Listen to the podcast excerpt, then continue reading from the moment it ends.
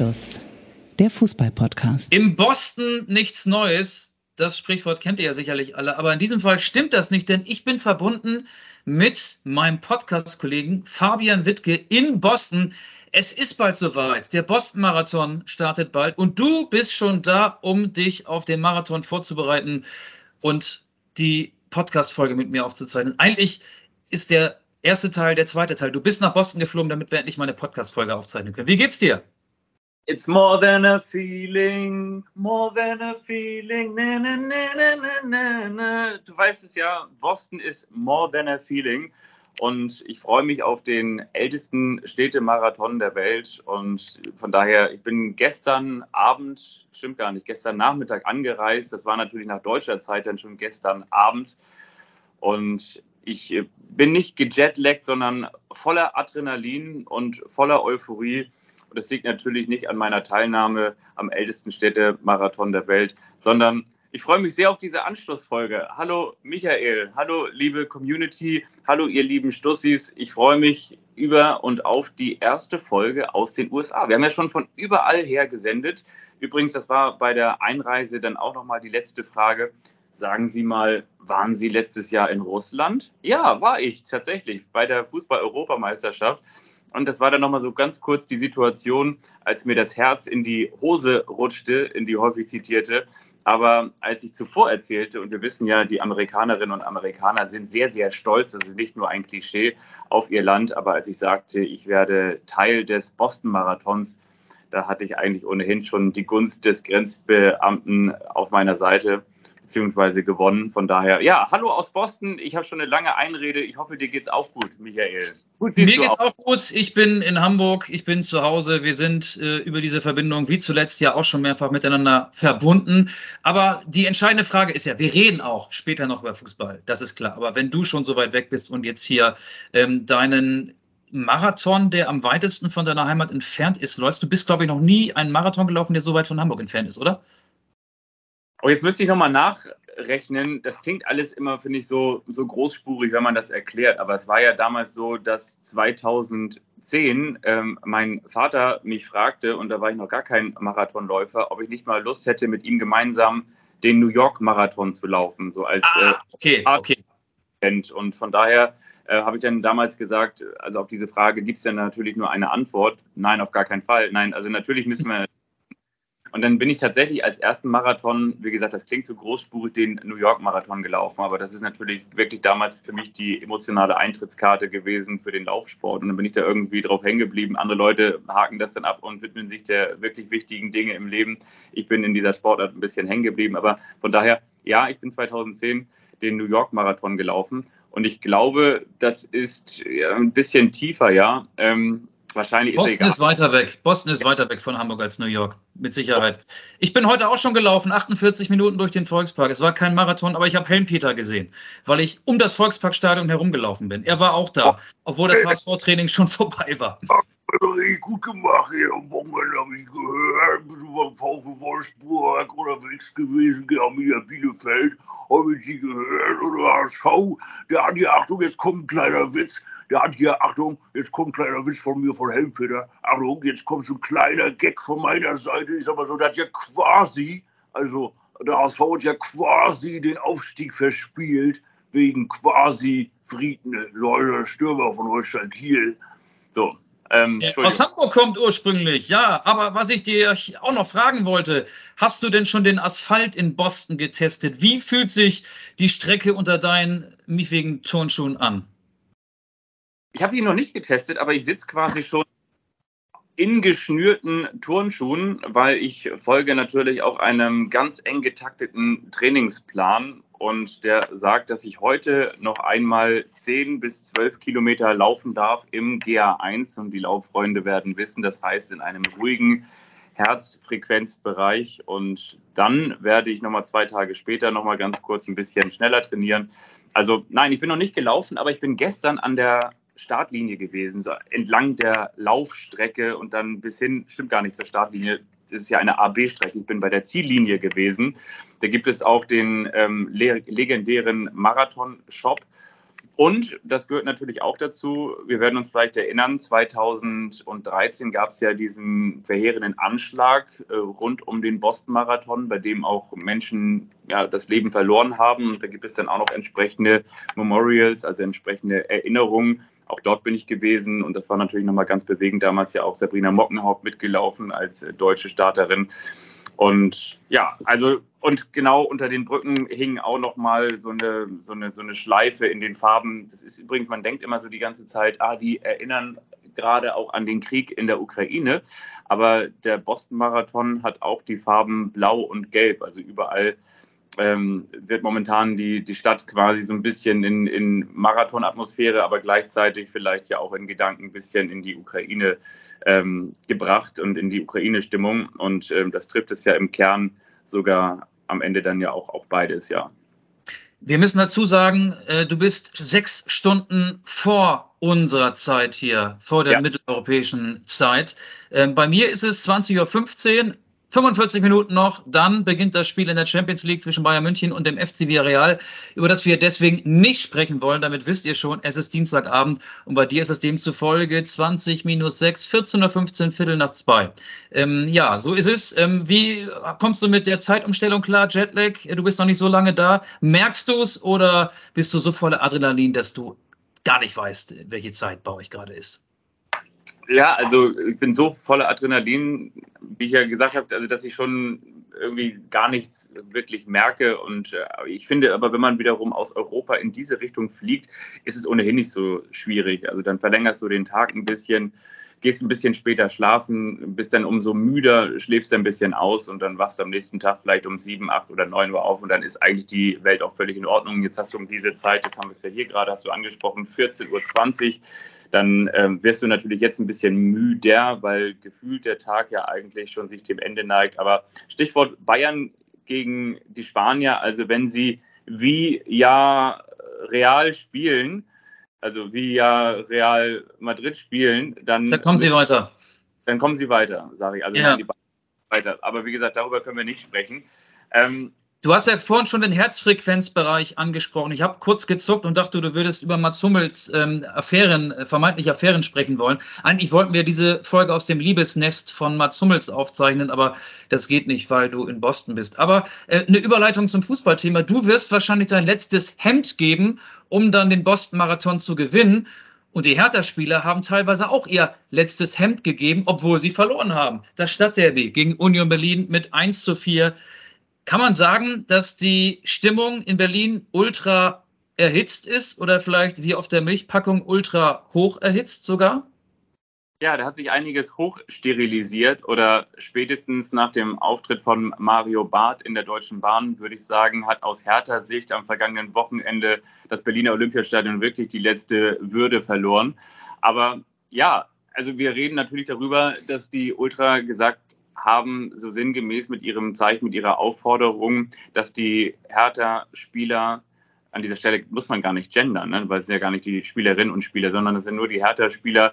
Ähm, man kann ja teilweise sagen, es sind die Hertha-Bubis, die Kinder. Linus Gechter, 18 Jahre, Marcel Lotka, 20 Jahre. Die sind gerade frisch der Pubertät entschlüpft und die waren da vor dieser wild gewordenen Hertha-Horde, mussten ihre, darauf wolltest du, glaube ich, hinaus. Du darfst den Satz gerne ergänzen.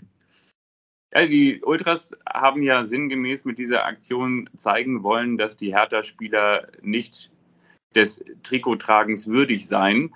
Und entsprechend sollten sie die, die Klamotte, die Vereinsklamotte, unser Gegner, ne, also die, die aus, ausziehen. Und ähm, ja, das ist natürlich, also das ist natürlich, da kann man ja sich nur in, in Meinungsstärke äußern. Und das ist natürlich Quatsch. Und ich meine überhaupt ganz generell auch ähm, Spielern, die du angesprochen hast, die gerade mal ähm, zumindest laut dem Gesetz erwachsen sind, ähm, einzuschüchtern, vielleicht auch Gewalt anzudrohen und äh, sie vor allen Dingen auch entsprechend körperlich anzugehen und das ist, ähm, ja, ist in meinen Augen, ist natürlich Quatsch und ähm, ist vor allen Dingen ja auch nicht der Situation zutragend oder der, der Lösung des Problems zutragend und ähm, hilft am Ende niemandem weiter, sondern ähm, konträr dazu kann man natürlich auch dann wieder Beispiele heranziehen, wie es anders klappen kann oder natürlich auch nicht klappen kann. Wir erinnern uns ja an die an das Spalier stehen rund um den ähm, Weserdeich und bei Werder Bremen. Am Ende hat es natürlich dann auch nicht geklappt und am Ende ist Werder dann trotzdem abgestiegen. Aber ich, ich halte davon immer nichts,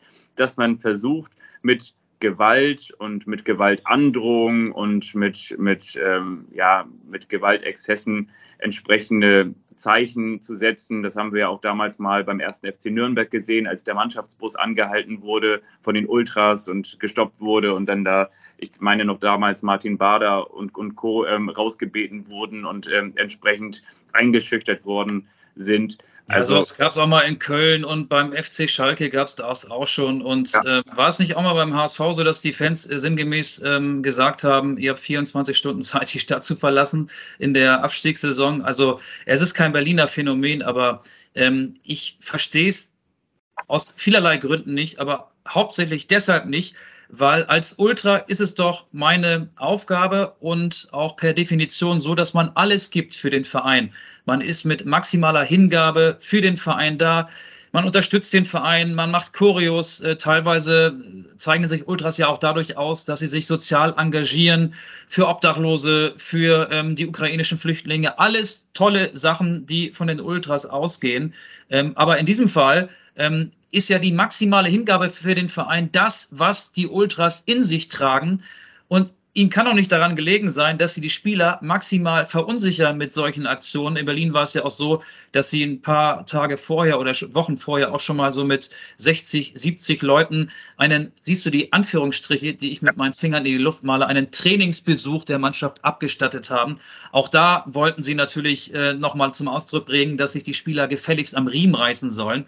Ähm, diese Signale braucht es ja nicht ein Fußballprofi äh, bekommt äh, dadurch, glaube ich, keinen Leistungsschub, sondern eher das Gegenteil.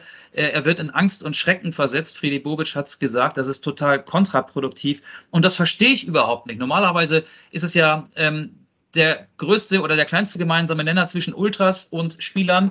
Sie wollen beide den maximal möglichen Erfolg. Und mit solchen Aktionen wie jetzt am vergangenen Wochenende im Berliner Olympiastadion bewirkten die Fans von Hertha BSC genau das Gegenteil. Also Bobic hat ja auch gesagt, er wurde eine Linie überschritten. Ähm, das macht was mit den Spielern, auf jeden Fall nichts Positives. Und am Tag darauf hat das Training von Hertha BSC unter Polizeischutz stattgefunden. Ich verstehe es nicht. Also ich kann mich da 0,0 reinführen. Ich habe ein großes Verständnis für Ultras, die Choreos machen, die auch Pyros zünden finde ich auch geil. Natürlich in einem geregelten Maße, so wie das beim HSV in Kiel war, als das Spiel dann für zehn Minuten unterbrochen werden musste, ist es zu doll. Aber grundsätzlich mag ich sowas. Ich finde die Ultrabewegung gut, aber in diesem Fall muss ich sagen, sind das Selbstdarsteller, Wichtigtour, ähm, völlig empathielose Menschen. Ich kann es nicht verstehen. Mir fehlt da 0,0 ähm, das Verständnis. Kann man eigentlich sagen, wenn, wenn man sich diese diese, dieses Fanverhalten oder die, die Ultras in Bezug auf das Abbrennen der bengalischen Feuer mal nochmal so anschaut oder das so summa summiert, äh, dass der HSV am Wochenende der Pyrosaurus war? Der HSV war auf jeden Fall in dieser Statistik weit vorne. Pyrosaurus gefällt mir, genau. Ich meine, wenn wir jetzt lass uns noch nicht von Berlin nach Hamburg galoppieren, aber wenn du gerade schon den HSV angesprochen hast, also die Ultras waren jetzt zwei Jahre aus den Kurven raus und natürlich wollen sie alle zeigen, hurra, wir sind wieder da. Und deswegen hat halt auch ähm, die HSV-Kurve oder die Ultras in der Gästekurve im Kieler Holsteinstadion dieses Feuerwerk abgebrannt.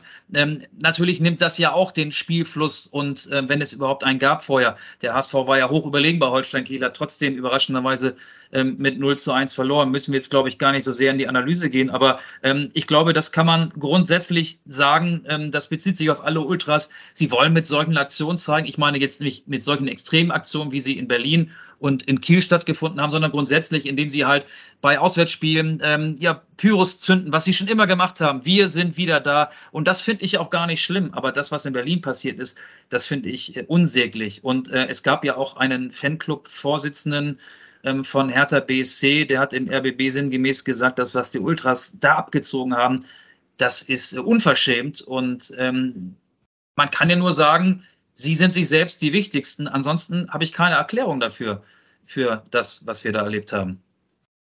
Ja, genau, was du gesagt hast. Man kann natürlich auch nicht sagen, dass jetzt alle Ultras doof sind oder so, sondern ganz im Gegenteil. Nein, überhaupt ja nicht, überhaupt nicht, überhaupt nicht. Genau. was du auch gesagt hast, ist, die engagieren sich häufig sozial oder weiß ich, fahren auch Essen aus oder, naja, das gehört ja alles zum sozialen Engagement dazu oder ähm, zeigen ja auch zum Beispiel Mitgefühl oder Gedenken jener, die ja vielleicht auch äh, nicht jener, sondern jener, nicht jener, sondern nicht was jener.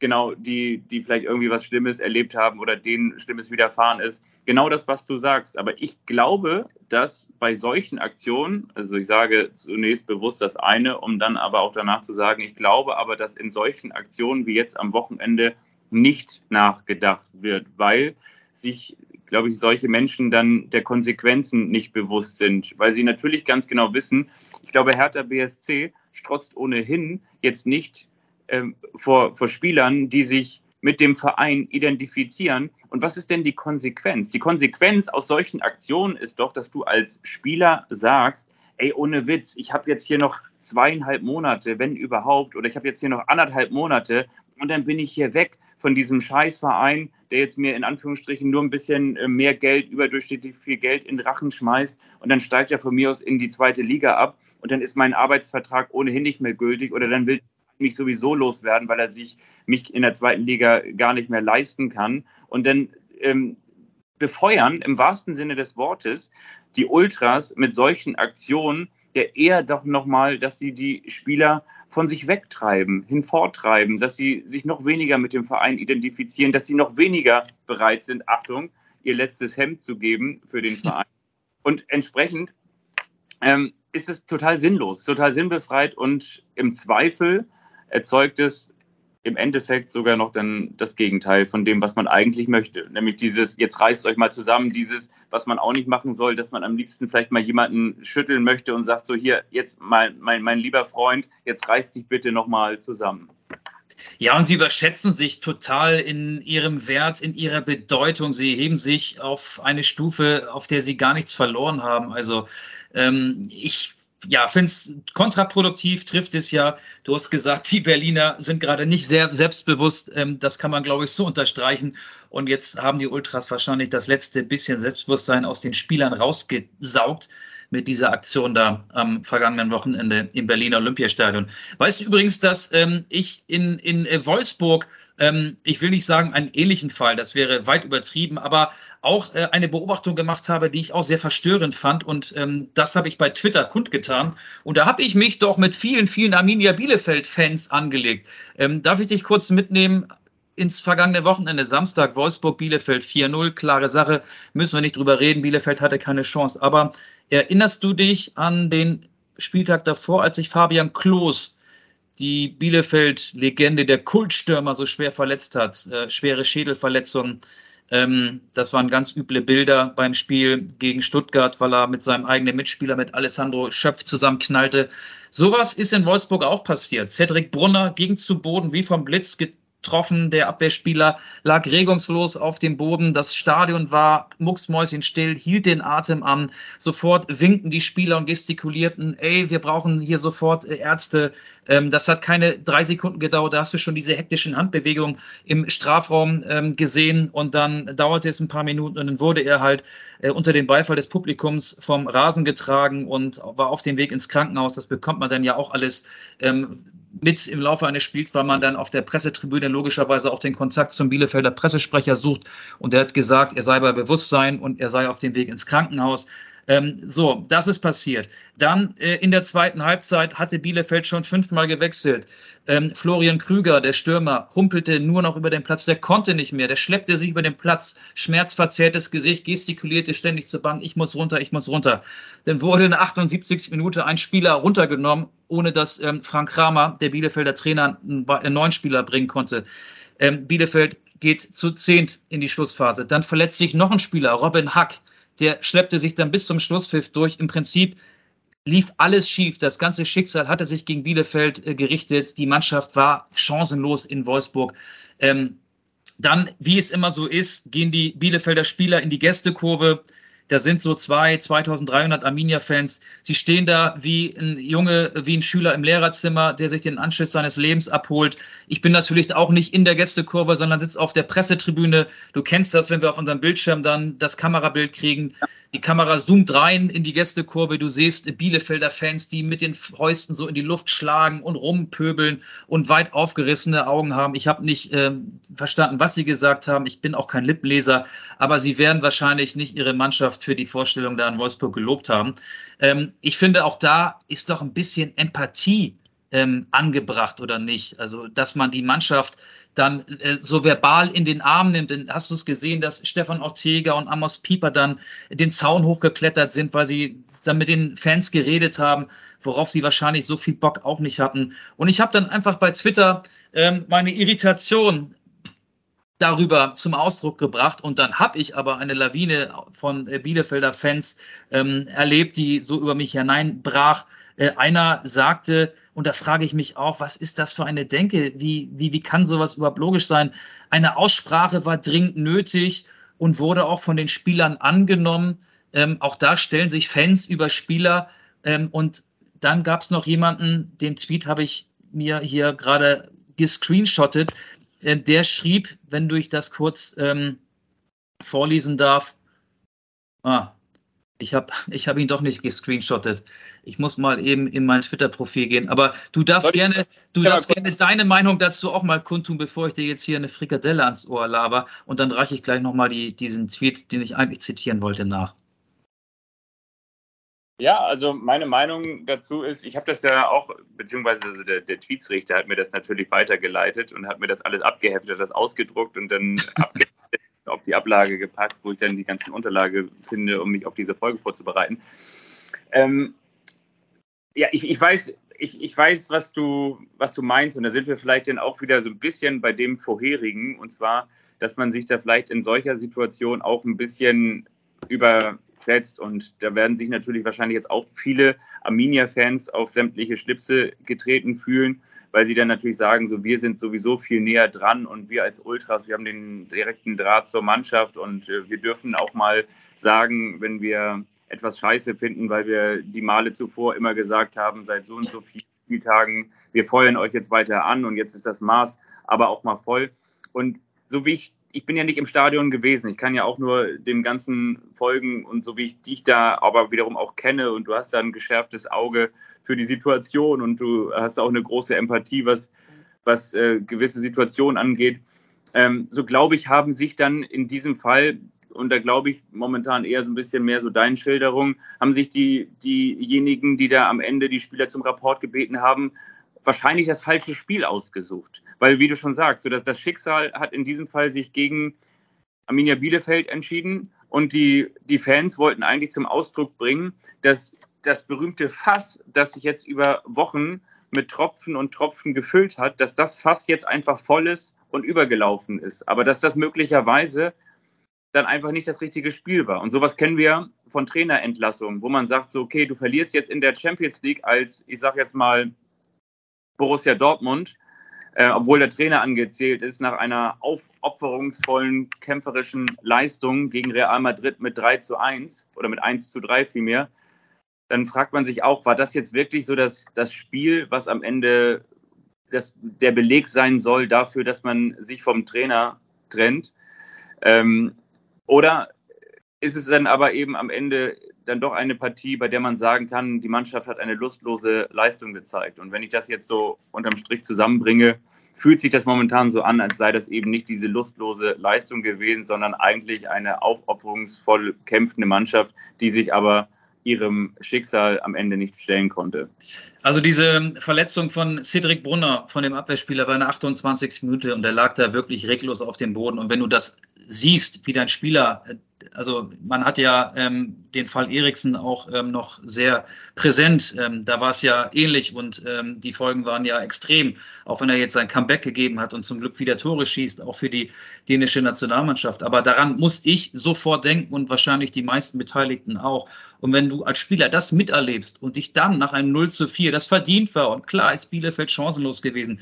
Bielefeld hat mit 23 Toren die schlechteste Offensive. Der Kader ist zumindest in der Offensive nicht konkurrenzfähig, muss man auch so klar sagen. Aber wenn du dich dann noch dahinstellen musst in die Kurve, was man ja reflexartig macht, man geht dahin, verabschiedet sich und bedankt sich mit so einem Klatschen. Ähm, im angedeuteten Klatschen viel Unterstützung der vielen Fans, die zum Auswärtsspiel mitgereist sind. Aber wenn du dich dann da noch äh, rechtfertigen musst äh, und selber wahrscheinlich denkst, ey, hoffentlich geht es dem Kollegen gut so, ne, der jetzt im Krankenhaus ist. Und du weißt ja wahrscheinlich dann auch noch gar nicht das ähm, alles, wie, wie, es ihm genau geht, weil es ja direkt äh, nach dem Spiel passiert ist. Ich habe diesen äh, Tweet übrigens wiedergefunden, den ich nochmal zitieren wollte. Also ähm, auf meine Kritik hin, äh, dass man sich als Fan ähm, da so äußert nach einer nach diesem Spiel, das ich jetzt ja gerade auch geschildert habe, schrieb jemand, was für ein Schwachsinn. Andere, in Klammern richtige Ultras, zwingen ihre Spieler, ihre Trikots auszuziehen. Und hier will man sich nach so einem Auftritt, Leistung kann man nicht sagen, nicht mal zu Recht den Frust der extra angereisten 2000 anhören.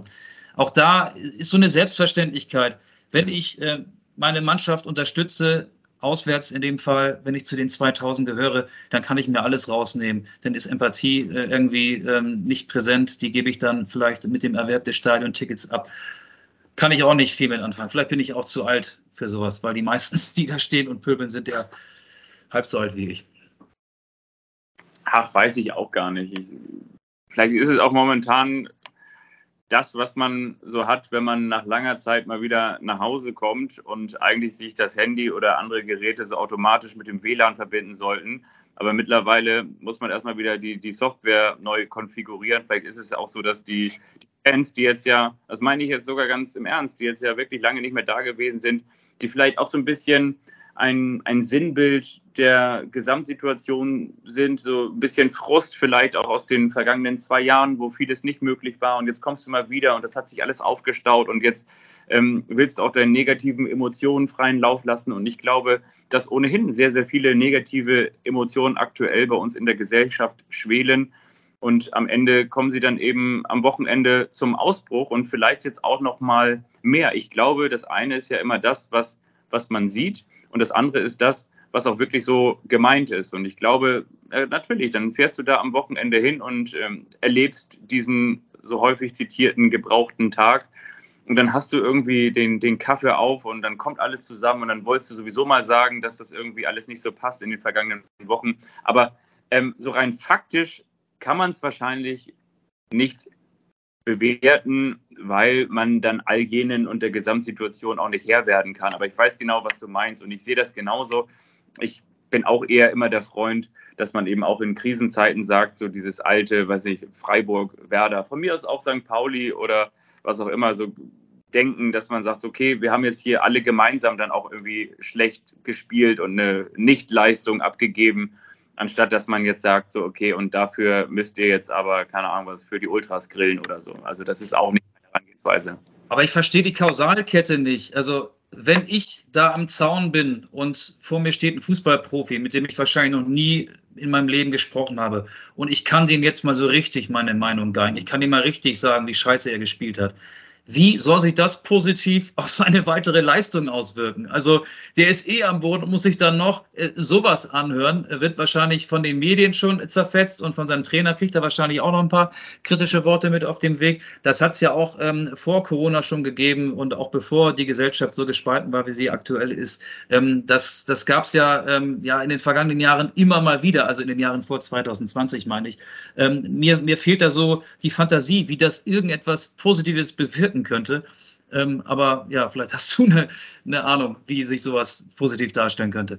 Nee, ich habe dafür keine Erklärung. Ich glaube, es gibt manchmal auch gar nicht die Kausalkette und das, was es am Ende logisch macht. Ich kann dir nur eine kurze Sache erklären und ich glaube, das kennt vielleicht jeder aus der Situation, dass man manchmal etwas entlädt und weiß, es hat mit der aktuellen Situation gar nichts zu tun, sondern das kommt irgendwo anders her. Das ist dieser häufig zitierte Schwelbrand. Ich habe das jetzt am vergangenen Montag gehabt, als ich angereist bin nach Boston. Da waren gleichzeitig in sämtlichen Bundesländern Schulferien und der Hamburger Flughafen, der war so überfüllt, wie ich es in meinem ganzen Leben noch nie erlebt habe. So sehr, dass nicht nur in diesem Beginn des Security-Bereichs alle Schlangen komplett ausgelastet waren, alle Schlangenverläufe äh, ausgelastet waren, sondern auch schon auf dem Weg dorthin, wo man sich dann einscannt, um überhaupt in diesen Security-Bereich reinzukommen. Das war alles überfüllt.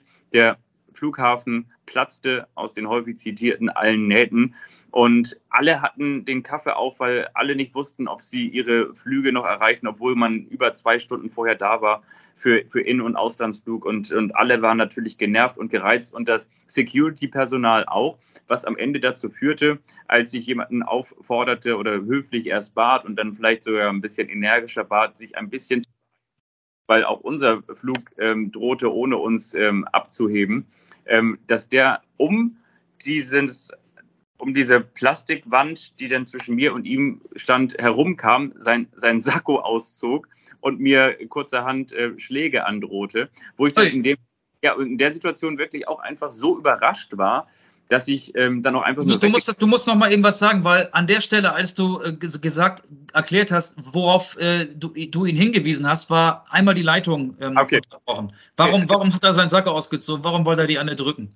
Ich habe gesagt, ähm, so in, einer, in, in, fünf Minuten ist bei, bei uns Boarding und ich habe gesagt, könnten Sie sich bitte ein bisschen beeilen? Und dann grinste er mich so an und, und, und spielte so mit der Situation und machte das dann nochmal langsamer. Und habe ich gesagt, können Sie, dann habe ich das ein bisschen energischer gesagt. Und dann ähm, war mit seiner Kollegin da und dann ähm, knallte er den Kofferdeckel zu, ging um diese Plastik, ja, okay. um die Plastik, ähm, um diese Plastikwand herum, die dann auf, auf für, für Covid da noch gebaut wurde und zog sein Sakko aus und wollte mir tatsächlich sofort äh, eine drücken und äh, bepöbelte mich und bepöbelte äh, meine Mutter und dass er irgendwie, keine Ahnung, was auch, wie man das dann manchmal so kennt. Und das ist natürlich, in, dem, in der Situation war ich total perplex und bin dann auch einfach nachher nur noch weggegangen und äh, war aber auch gleichzeitig ein bisschen erschrocken, muss ich auch sagen. Und, und gleichzeitig jetzt mit ein bisschen Abstand weiß ich natürlich auch, dass das jetzt mit mir nichts zu tun hat, sondern am Ende weiß ich, dass der Flughafen Hamburg vielleicht auch nicht daran schuld ist, aber ohne Ende Personal eingespart hat. Die laufen da alle am Limit. Der hat vielleicht auch andauernd irgendwelche pöbelnden Fluggäste vor sich stehen, hat vielleicht auch eine Gesamtsituation, die unbefriedigend ist. Und ich war jetzt derjenige, der das abbekommen hat. Natürlich auch etwas, was ich auch ähm, so auch nicht auf mir sitzen lasse. Das ist vielleicht auch eine Geschichte. Aber äh, in dem Moment einfach auf mir sitzen lassen muss. Ähm, aber was, und da sind wir wieder bei Arminia Bielefeld, was mit der Situation aber gar nichts zu tun hat. Ja, aber der ähm, Security-Kollege hatte ja, glaube ich, ähm, von Natur aus eine cholerische Ader. Ansonsten springst du ja nicht so aus der Hose. Also da kam sicherlich einiges zusammen. Aber du hast den Flughafen nicht verlassen, bist zum Hamburger Hafen gefahren und bist aufs Schiff umgestiegen. Das wäre ja dann auch eine Konsequenz gewesen. Du bist schon nach Boston geflogen, oder? Ich bin nach, in, in diesem Fall muss man wahrscheinlich sogar sagen, ich bin nach Boston geflohen, weil ja.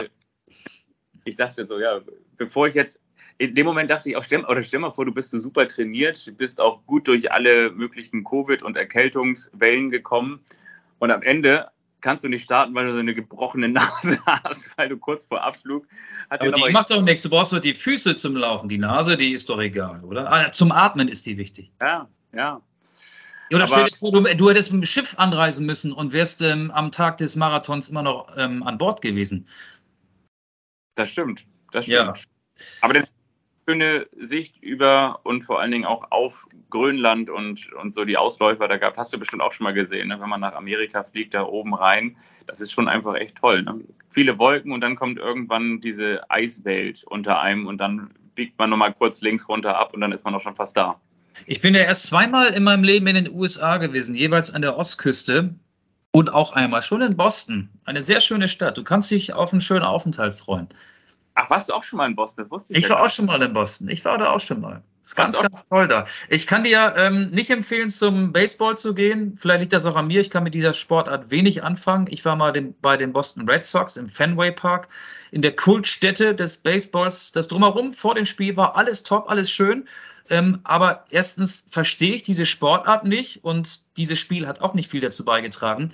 Dann verstehe ich die ähm, Mitzuschauenden nicht. Ich war damals alleine da. Also ich habe die Elternzeit mit meiner Frau und meiner damals sieben Monate alten Tochter in den USA verbracht und ähm, bin dann alleine zum Baseball, weil meine Frau dann auf unsere Tochter aufgepasst hat. Und ähm, diese ständigen Unterbrechungen, äh, dieses äh, Schachspielende diese Schach, die, diese Sportart, die, die natürlich ganz viele Spielzüge beinhaltet, mit ganz viel Stillstand, dann dieses ewige Entertainment, das Publikum wird animiert mitzumachen und äh, ständig stehen Leute auf, da ist so viel Bewegung auf der Tribüne, verfolgen das Spiel so mit 50-prozentiger Aufmerksamkeit maximal, weil ständig irgendjemand mit neuem Popcorn oder anderem ungesunden Fressen ankommt, in sich hineinstopft, halbe Liter Cola, Pappbecher.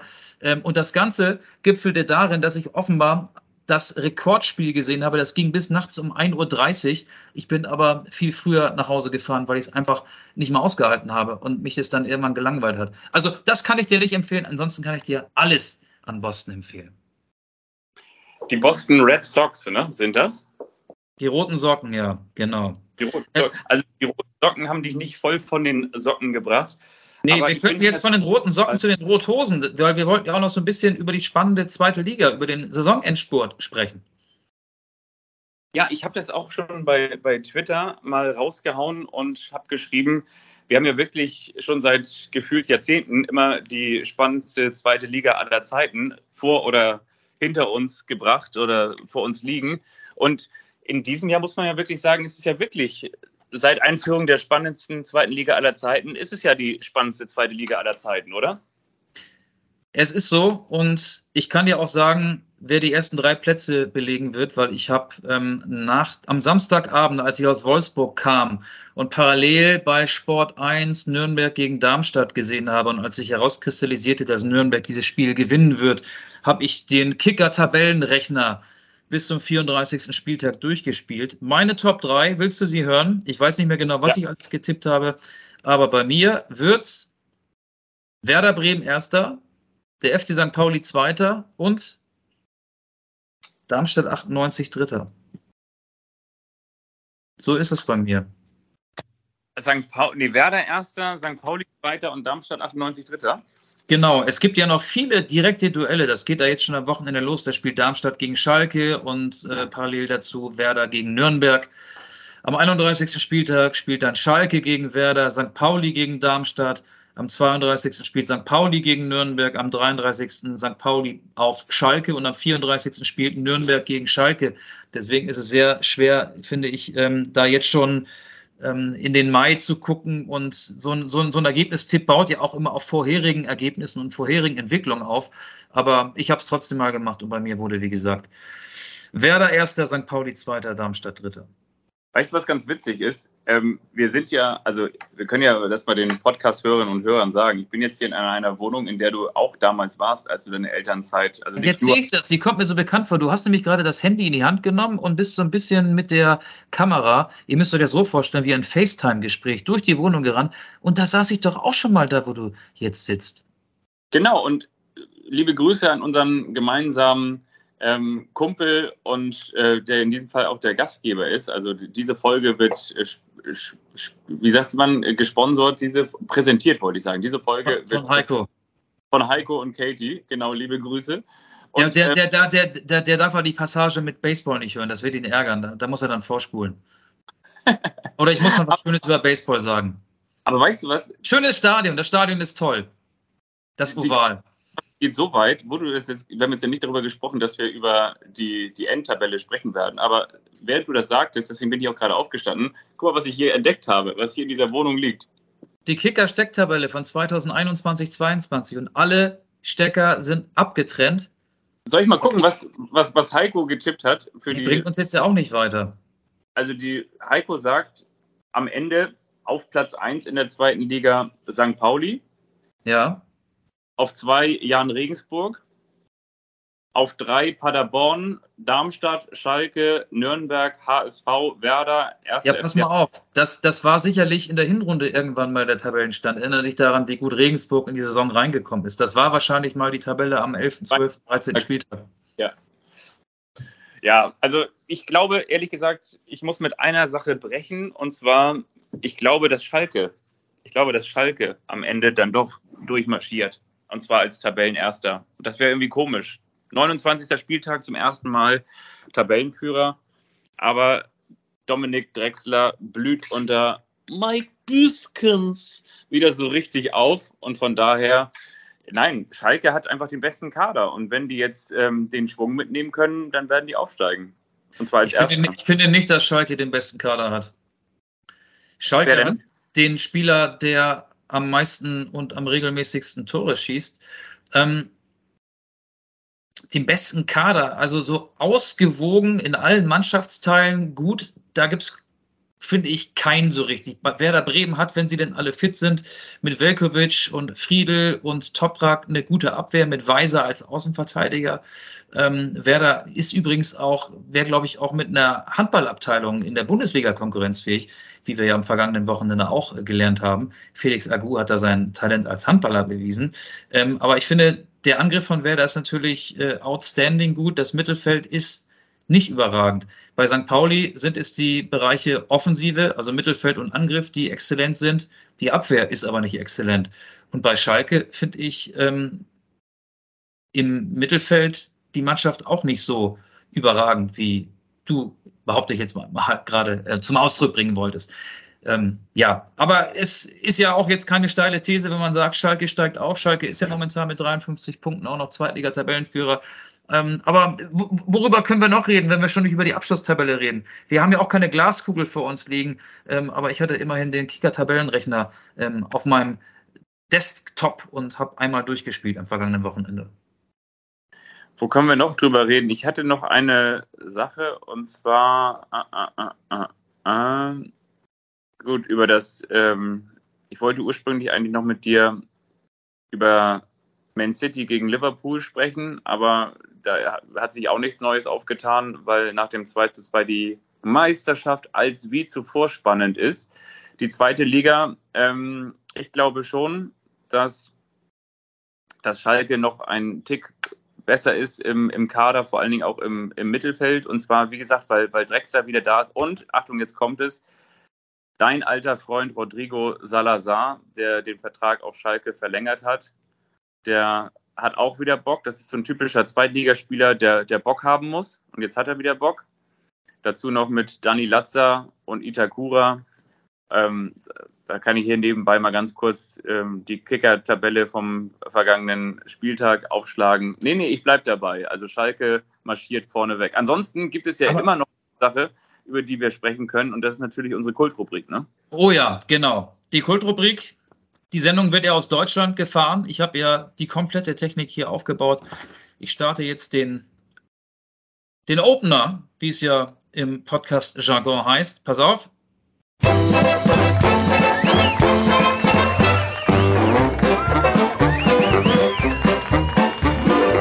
Das ist der eine, der überrascht den anderen. Und wiederum der andere, der weiß nichts davon.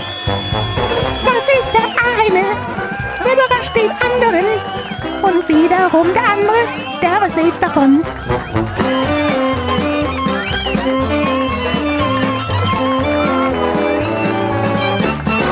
Der eine überrascht den anderen. Und du hast dir tatsächlich was ausgedacht? Natürlich. Du hast den ganzen Flug gegrübelt und dir jetzt wahrscheinlich ein Kultquiz ausgedacht, oder? Ich habe mir ein Kultquiz ausgedacht. Und zwar dachte ich, ich bin mir, gespannt wir fangen mal an mit Spielern. Das soll ja auch immer so ein bisschen, das soll ja immer so ein bisschen in die Zeit passen und zur aktuellen Folge. Wir kümmern uns um Spieler, die aus der Fußball-Bundesliga nach Amerika gewechselt sind. Oh, oder, das ist gut. Oder möglicherweise auch schon vorher aus Amerika in die Fußball-Bundesliga gewechselt sind. Aber ich meine am Ende eigentlich Spieler, die sowohl in der Bundesliga als auch in den USA gespielt haben. Und wir beginnen. Soll, soll ich jetzt einfach mal so ein paar hinschmeißen oder? Nee. Oder, nee. Ach, nee. Du, du leitest auf einen Spieler hin, den du suchst. Ich wurde geboren und zwar am 9. Juni 1969 in Kalifornien.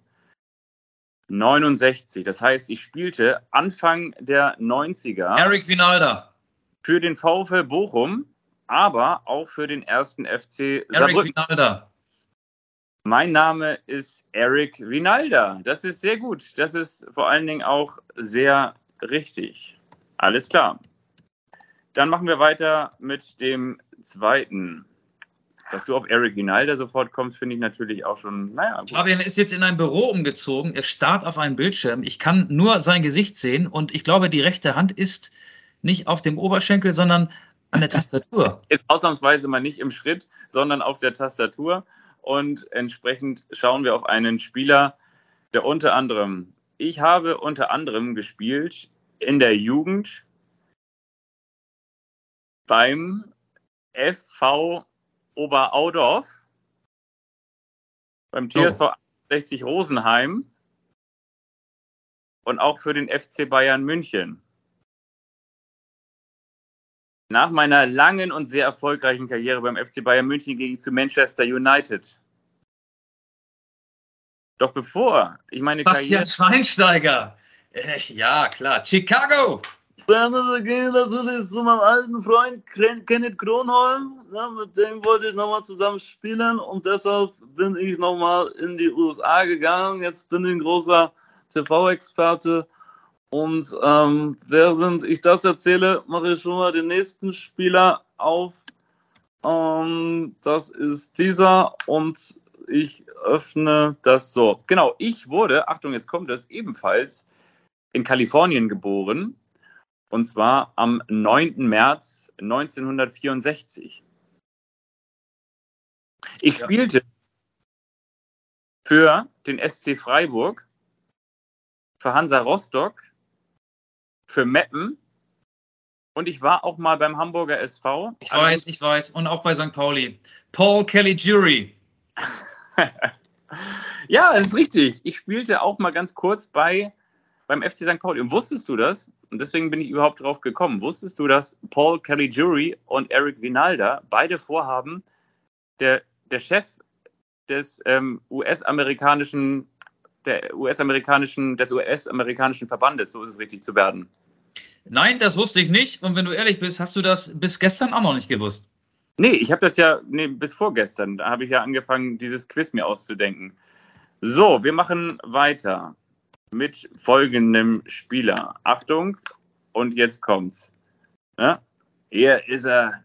Veronika Ferres in Saarbrücken schafft Michael Augustin auch folgenden Spieler. Ich begann meine Karriere damals in der Jugend beim FC Münsingen. Tja, wo mag das wohl sein? Ich wechselte später in der Jugend zum BSC Young Boys Bern. Also, ich bin möglicherweise ein Schweizer. Es ging zum FC Thun nach Schaffhausen. Dort kaufte ich mir keine IWC-Uhr, aber ich wusste, es ist an der Zeit zu gehen und zwar zu den Grasshopper Zürich. Später ging ich dann zum SC Freiburg, bevor ich zu Borussia Dortmund ging. Aber inzwischen spiele ich in der MLS, in der Major League Soccer. Ich Oh, ich stehe, glaub, jetzt, jetzt hast du mich. Jetzt hast du mich. Ähm, Freiburg, Dortmund. Wir reden über Amerikaner. Oder nee, Quatsch, wir reden nicht äh, zwangsläufig über Amerikaner. Wir reden über. Ach so, Roman Bürki. ja, Stimmt. St. St. Louis SC Roman Birki, die Antwort ist vollkommen richtig. Kannst du noch einen? Ja, ich kann noch einen. Ich habe ich hab, so, ich hab, ich hab noch mehrere, aber ich, ich, wir können auch noch gerne noch einen machen. Einen kann ich noch vertragen. Einen kannst du noch vertreiben. Okay. Ich bin ebenfalls ein Schweizer. Ich spielte im Nachwuchs beim FC Basel und unter anderem in meiner Karriere, und das ist jetzt nicht chronologisch, sonst wäre es möglicherweise zu einfach, beim FC Liverpool, bei Inter Mailand, bei Stoke City, bei Olympique Lyon, Sherdan Shakiri. auch beim FC Bayern München. Und aktuell spiele ich, ah nee, das bin ich ja gar nicht, aktuell spiele ich bei Chicago Fire. Mein Name ist Sherdan Shakiri. Ich bin der Kraftwürfel. Ja, lustig. Ähm, der Kraftwürfel. Ich kenne jemanden, der eben den Spitznamen verpasst hat. Der hat mal beim Schweizer Blick gearbeitet. Ein, ein Freund von mir, der Journalist ist und mittlerweile äh, zurück in Deutschland ist, der hat den Begriff der Kraftwürfel geprägt. Ich finde, der passt auch sehr gut. Der ist breit wie hoch. Das stimmt. Shakiri. Noch mal ganz kurz eine Sache hinten raus vielleicht abschließen. Und zwar, wo wir bei, bei Kraft und dem Kraftwürfel sind, möchte ich noch auf einen Spieler kommen. Ich heiße mit zweiten Namen Anton. Ich wurde in München geboren und zwar am 11. September 1945. Ich habe die Position Libero geprägt. Und außerdem bescherte ich auch Franz Beckenbauer. auf eine unrühmliche Art und Weise Deutschland ein Sommermärchen. Franz Beckenbauer. Ja gut, sicherlich, genau, das kann ich nicht, aber für New York Cosmos spielte Franz Beckenbauer 1977 bis 1980 80 mal 17 Treffer, danach ging er zum HSV.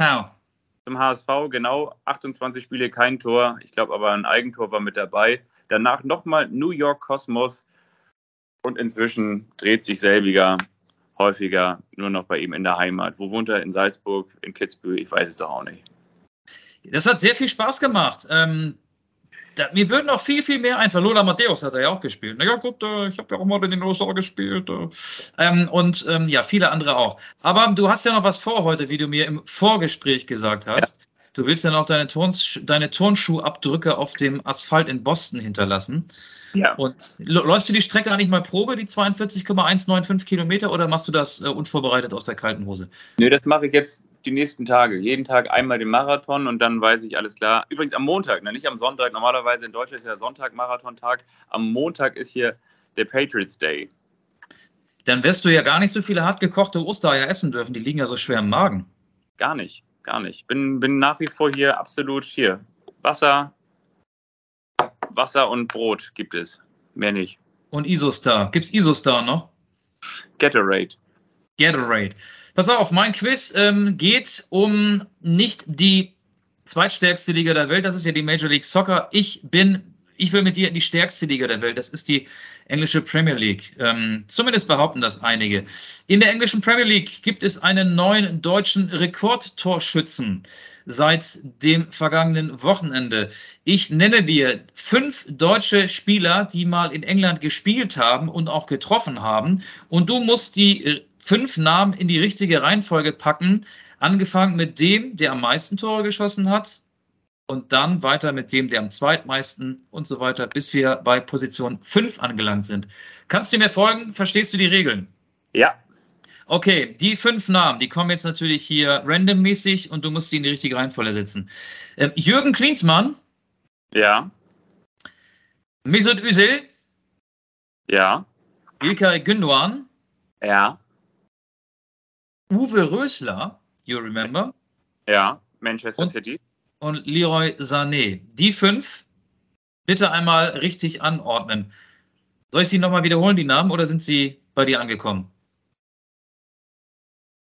Es muss ja Ilkay Gündoğan sein, an 1.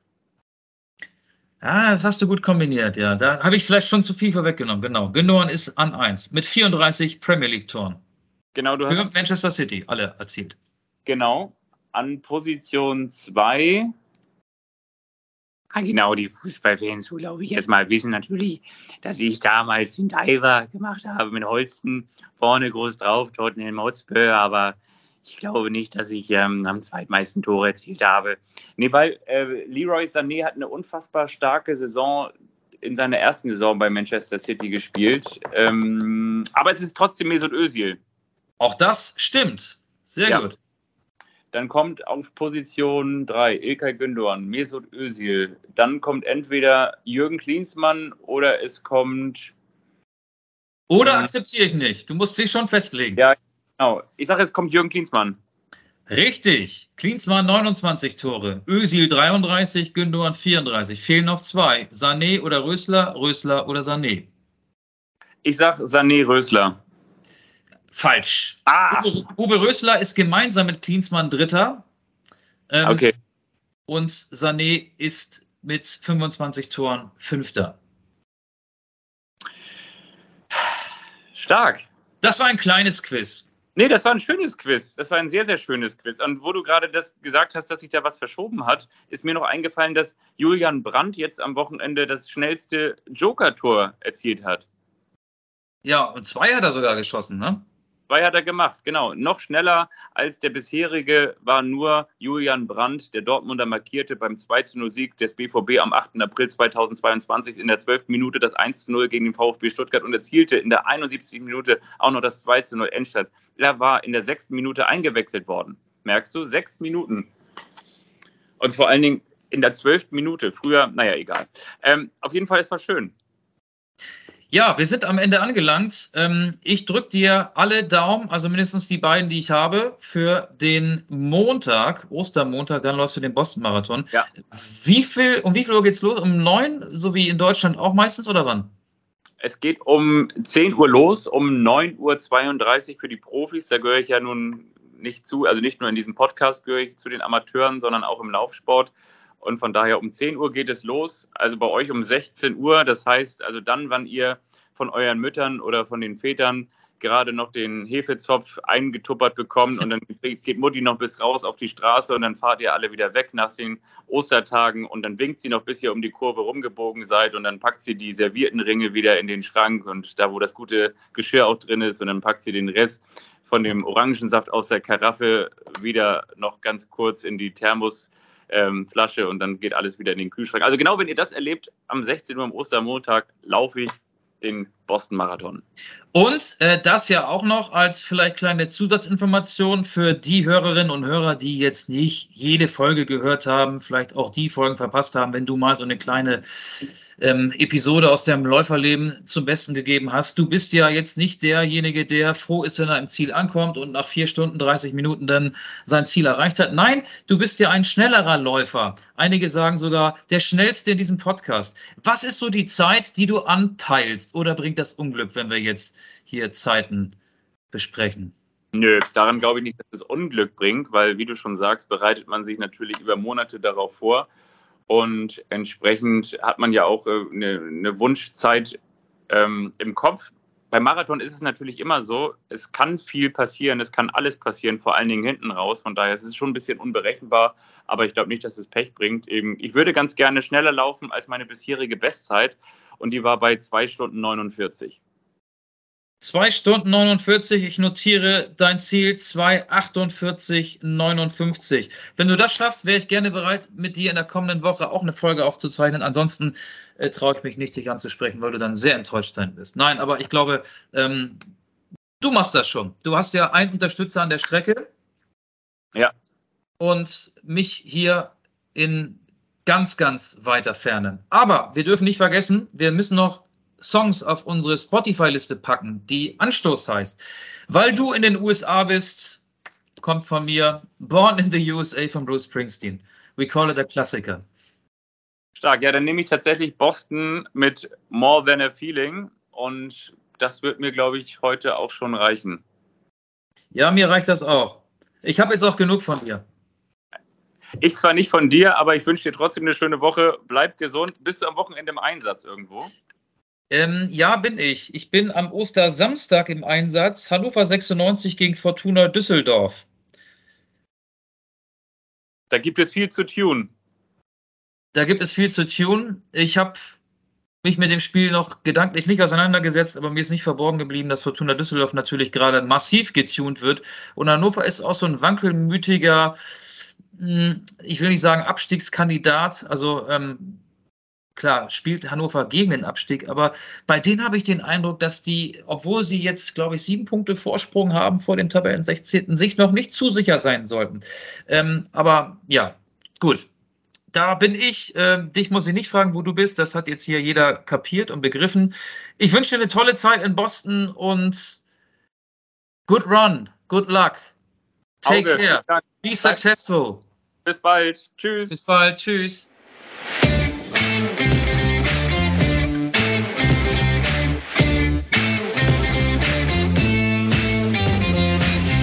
Anstoß, der Fußball-Podcast.